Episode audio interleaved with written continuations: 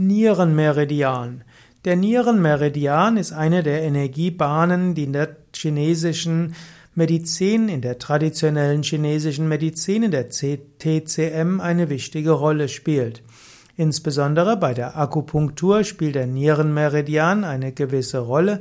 Der Nierenmeridian hat einige wichtige Akupunkturpunkte, wo Nadeln gesetzt werden können oder auch mit einem Moxa-Stab in die Nähe gegangen werden kann. Nierenmeridian hat auch einige Akupressurpunkte, die auch durch Yoga-Übungen gut äh, ja, angeregt und harmonisiert werden können.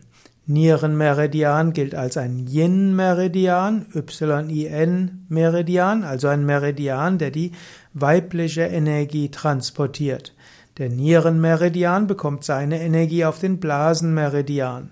Der Nierenmeridian wirkt vor allem auf den Kreislauf und auch auf die sogenannte Dissimilation.